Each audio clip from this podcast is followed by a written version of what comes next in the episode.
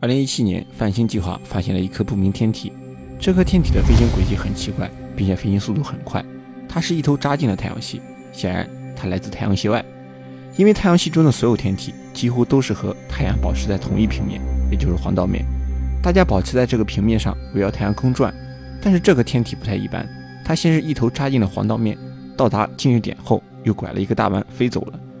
这是人类第一次观测到太阳系外飞进来的天体。天文学家很兴奋。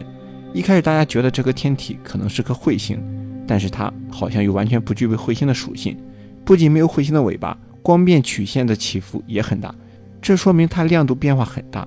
然后，天文学家通过对光变曲线的分析，他们认为这颗天体的形状应该是一比十的长条状，长度在一百到一千米之间，宽度大概三十五米到一百六十七米之间，每七点三小时自转一周，体积并不是很大。也不太可能是彗星。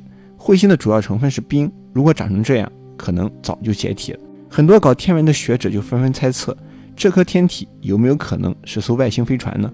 因为它很像一部小说中的外星飞船，就是个头稍微迷你了一些。所以这颗不明天体最开始的名字就出自一部小说，它就是 Roma。在之前的翻译作品中，这个单词被翻译成拉玛，不过近些年改成了罗摩，这个名字要更贴近原意一些。以前看过这部小说的同学不用太纠结。这期我们讲一部科幻小说《与龙魔相会》。这部小说的故事背景放在了未来。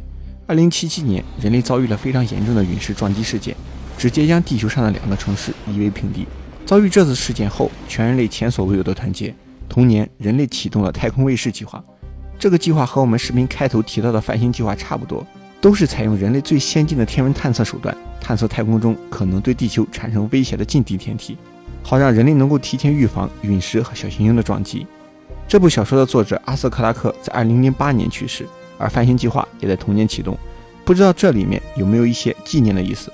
时间来到2130年，太空卫士发现了一个移动非常快的天体，这个移动速度，太阳引力基本拿它没什么办法，并且它的轨道也不像很多小行星一样是围绕太阳转的，所以天文学家判断这是颗来自太阳系外的天体。然后天文学家给它起名罗摩。罗摩是印度神话中的名字，因为希腊、罗马的神话人物名字早就被用完了。罗摩的移动速度很快，亮度也很低，最重要的是它没有光面曲线。一般的天体在太空中，它不可能没有光面曲线，因为天体在太空中旋转，它的亮度就会发生变化。罗摩没有光面曲线，只能说明两个问题：要么它表面很均匀，要么它就不自转。所以很容易联想到，只要没有光面曲线的天体，很大可能就是人造物。很多民间天文爱好者对这颗天体越来越感兴趣，但是主流天文学家一直不以为然，都在忙于自己的项目，大型望远镜也就一直没有机会腾出时间来观测这个不太起眼的家伙。碰巧的是，一次观测设备出现问题，原本的项目不得不终止。威廉博士终于瞅到了几分钟的观测时间，对罗摩进行了一个简短的观测。他发现罗摩的光面曲线不是没有变化，而是变化的很小，并且频率非常高。这说明罗摩有在自转，而且转得很快。一般的小行星上面一天的时间是几个小时，我们视频开头的那颗星际天体也就七点三小时自转一圈，而罗摩只有四分钟。这个自转速度非常夸张，在太空中能达到这种自转速度的天体也只有中子星了。